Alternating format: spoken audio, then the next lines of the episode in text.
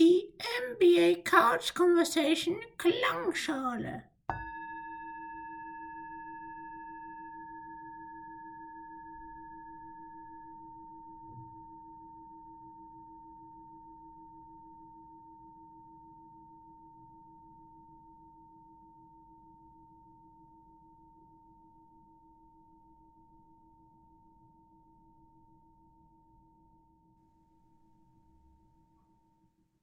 Zoom Session. Again. What up, what up, what up, what up? Und der Gong, den ich nie höre. Liegt an deinem Alter, Bro. Ja, wahrscheinlich. Ich höre höhere Töne nicht mehr. Das ist, das ist ganz schlimm schon. Was geht, Bro? Bro, endlich ist es wieder soweit. Es, es hat gedauert wieder. Wir sind zwar unzuverlässige Schlawiner, die die Audience äh, auf heiße Kohlen setzen. Ja, Mann, so ist es. Aber Ja, es ist aber auch nicht, es ist auch nicht so viel passiert, muss man sagen, oder? Bro, wir haben unseren Sommer genossen. Ja, es sind wichtigere Dinge passiert im Leben. Die Festivals und die Alkoholnächte und die Raves. Ja, Mann, wir brauchten auch unbedingt eine Offseason wie äh, Nikola Jokic. Ah, er genießt. Richtig geil, wirklich. Ich glaube, es gibt keinen einzigen NBA-Spieler, der die Offseason so genießt wie Nikola Jokic, oder? Nee, das Ding bei ihm ist so, er liebt halt wirklich sein, sein anderes Leben, seine Pferde und sowas, das liebt er mehr als die NBA. Die NBA ist nur so ein Side, Side-Hustle für ihn, so, den er so, ja, ich muss ein bisschen Geld verdienen, ich muss arbeiten, Alter, kein Bock auf Arbeit. Sowas ist das für den so.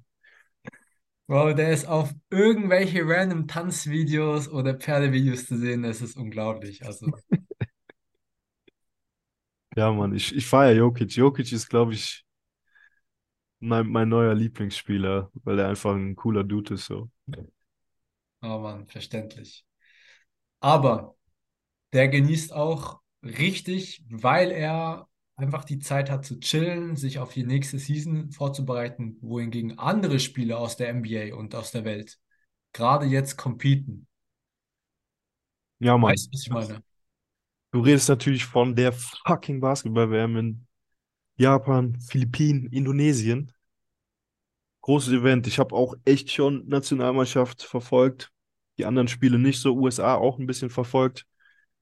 Ähm, ich wollte eigentlich noch was sagen, Digga. Wie sind wir nochmal darauf gekommen? Ah ja, Jokic, Mann, genau. Er meinte nämlich noch, das muss ich noch kurz sagen, dass, dass er halt übelst ausgelaugt ist, dass er halt einfach nicht mitspielen kann, weil er, weil der, dieser diepe Playoff Run und ja, die Finals, Sieg der Championship ihn einfach so krass, krasse Kräfte gekostet haben.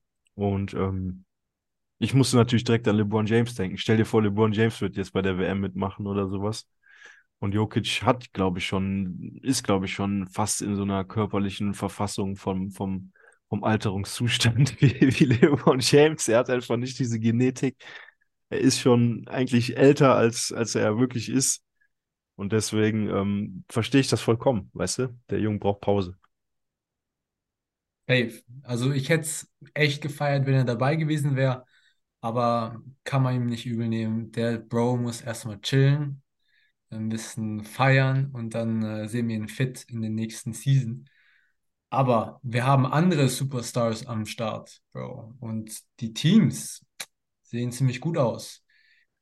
Digga, die Deutschen sehen gut aus. Die Deutschen sehen gut aus, Mann. Ich bin richtig, also man hat den Trend schon seit der Basketball-EM gesehen. Bei den Deutschen hat sich was getan, auch unter dem neuen Coach. Ich habe gerade leider seinen Namen vergessen. Ich bin nicht Gordy Gordy, Herbert. Gordy Herbert. Ich bin leider kein Nationalmannschaftsexperte, aber wie gesagt, EM habe ich auch verfolgt und ähm, es hat sich wirklich einiges getan da. Also die spielen richtig guten Basketball, spielen gut zusammen. Früher war es ja auch schon so, dass wir individuell gute Spieler hatten, NBA-Spieler im Team hatten, aber es hat bei den großen Turnieren irgendwie nie gereicht. Es hat nie geklappt in der Nationalmannschaft. Ähm, außer jetzt, wenn man vielleicht mal an Nowitzki-Zeiten zurückdenkt. So, und auch Schröder funktioniert inzwischen in der Nationalmannschaft. Und ich, ich untertreibe, wenn ich sage funktioniert, weil Schröder hat eigentlich mit Gordy Herbert den größten, größten Teil am Erfolg, glaube ich. An, also, weißt du, er ist wirklich eine riesige Nummer für die Nationalmannschaft. Ja, safe, hundertprozentig. Ich hätte nie gedacht, dass Dennis Schröder so ein guter Captain sein wird. Aber das ist er, weil ich glaube, das ist die beste deutsche Nationalmannschaft, die ich jemals gesehen habe im Basketball. Die Chemie stimmt, die Vibe stimmt, die Leute stimmen. Also es passt eigentlich alles zusammen. Und deshalb sind sie für mich auch Favorit. Sie haben die Chance, den Titel zu gewinnen. Klar, es stehen da ein paar Teams im Weg, aber sie haben die Chance. Sie haben das in der EM gezeigt. Und ich glaube, die haben einfach da einfach oben drauf gebaut und sind noch einen Schritt besser geworden. Deshalb, ich bin echt gespannt. Sie haben jetzt drei Teams, gegen drei Teams gespielt, drei Teams gewonnen. Damn, Bro. Also ich glaube, wir werden auf jeden Fall ein paar nice Spiele vor uns sehen. Ja, und man hat auch äh, Griechenland geschlagen, äh, was laber ich, äh, Australien geschlagen, obwohl man äh, Franz Wagner nicht dabei war, so, ne? Und Franz Wagner ist offensiv, würde ich sagen, der beste Spieler der Nationalmannschaft. Und ähm, ohne den haben sie da noch so ein, so ein Comeback sozusagen gezogen. Und ähm, auch in der Vorbereitung gegen USA mit 14 Punkten teilweise geführt, dann noch im dritten Viertel das Spiel abgegeben. Aber da hat man einfach gemerkt, dass das Potenzial, Potenzial da ist. So. Und jetzt ist man Gruppenerster mit drei Siegen, hat Australien besiegt, äh, Finnland besiegt und Japan besiegt. Gut, sind jetzt auch nicht so die stärksten Gegner oder die stärkste Gruppe, aber Australien war auf jeden Fall auch ein Mitfavorit, so. Aber ähm, die Ey, Deutschen ich muss sagen, Bro, Bro, ich muss sagen, ich hatte echt Schiss, das gegen Australien zu spielen, weil Australien ist ein verdammt gutes Team. Ich hätte nicht gedacht, dass die Deutschen gegen Australien gewinnt. Aber ich, es war auch ein knappes Game. Safe. Ben Simmons hat gefehlt. Also hätten die Australier Ben Simmons gehabt, dann wäre das noch. Nee. Nee, Bro, nee, der nee. hätte in seinem eigenen Basket gescored. Digga, die, die Confidence hätte er nicht gehabt. Wir werden auf jeden Fall sehen, was mit, was mit ihm passiert nächste Saison. Bro, nix, Digga. Aus, aus ihm wird einfach nichts. Das ist so wie ein Sack Kartoffeln, weißt du, den lässt man in der Ecke stehen und dann vergisst man ihn. Genug über Ben Simmons gelästert. Bleiben wir, man bleiben wir kann bei- nicht genug über Ben Simmons lästern. Diese Performance ist die schlechteste Performance of all time. Okay, belassen wir es dabei. Ich sag, ich sag Na. Bro, Junge, diese, dieser Confidence, dieser, dieser Absturz dieser Confidence, Bro, das ist schlimmer als jeder Flugzeugabsturz. Wo du gerade von Confidence sprichst, um mir mal den Bogen zu ziehen. Austin Reeves spielt mit der größten Confidence äh, überhaupt. Also aus allen Spielern seines Kaders, vielleicht sogar aus, aus, der, aus den ganzen Nationalmannschaften bei der w äh, WM. Also die USA haben ja dieses Jahr einen Kader, wo viele gesagt haben, okay, ähm, der Kader taugt nichts. So, wir schicken hier die jungen Spieler wieder hin. Vielleicht nicht mehr unsere College-Spieler, aber trotzdem sind das keine Superstars, keine etablierten Superstars. So, Kevin Durant ist nicht dabei, äh, Devin Booker ist nicht dabei. Äh, was sind, gibt's noch für Namen? LeBron James, nee, ist zu alt. Aber niemand, kein Fall- Superstar ist dabei eigentlich, ne? Du kannst nicht, Ja. ich würde nicht sagen, dass einer davon ein Superstar ist. Ähm, ja, Anthony Edwards klopft, ist halt so an der Schwelle. Ne? Genau. Brandon Ingram ist noch nicht da, vor allen Dingen noch nicht in der Nationalmannschaft. Also Brandon Ingram hat jetzt auch seinen Starting-Platz verloren, weil er so schlecht performt und halt auch irgendwie es öffentlich sozusagen auch gesagt hat, sich selbst kritisiert hat. Ähm, aber ich wollte eigentlich nur darauf hinaus, dass trotz dieser jungen Spieler die Mannschaft echt solide ist, so, ne? Und auch zu den ähm, Favoriten gehört, zu den klaren Favoriten. Und dass Austin Reeves, der ähm, Guard von den Lakers, da so raussticht, nachdem ähm, viele gesagt haben, so, yo, was, was, was geben die dem den Roster-Spot so, Alter? Das kann nicht sein, dass solche Leute ins Team berufen werden, so. Und ja, jetzt zeigt er sozusagen allen, warum er berufen wurde. Es gehört da zu den Top 3 Spielern, meiner Meinung nach. Also zumindest was Performance angeht. Ja, es ist unglaublich. Also er gehört für mich zu den besten Spielern Ähm, Ist auch, ist auch einfach Fanliebling da. So, das ist, äh, sobald er den Ball bekommt, so hast du direkt voll die andere Atmosphäre in der Halle, hörst direkt irgendwelche U's und A's, wenn er Pässe spielt, irgendwelche Crossovers macht. Und teilweise auch, wenn er, wenn er nicht trifft, so, die Fans lieben ihn einfach so. Weißt das, das ist schon ganz nice mit, mit aber anzuhören. wie, anzuhören. ja, natürlich. Wie kann man Austin Reeves nicht lieben, Bro? Das ist ein White Dude, der sich in der NBA bewiesen hat bei den Lakers und sich jetzt auf Welt, auf der Weltbühne beweist und zeigt, dass er vielleicht der beste Spieler in dem Roster ist. Wie krass ist denn das? Ja, man, undrafted. Ja, undrafted. Bro, das, das ist White Jesus. Also, Jesus ist white, aber er ist nochmal ein bisschen whiter. Ja, also Austin Reeves, mich freut es halt wirklich, weil ich natürlich LeBron-Fan bin und ähm, er, also Austin Reeves profitiert davon, die Lakers profitieren davon, LeBron profitiert davon.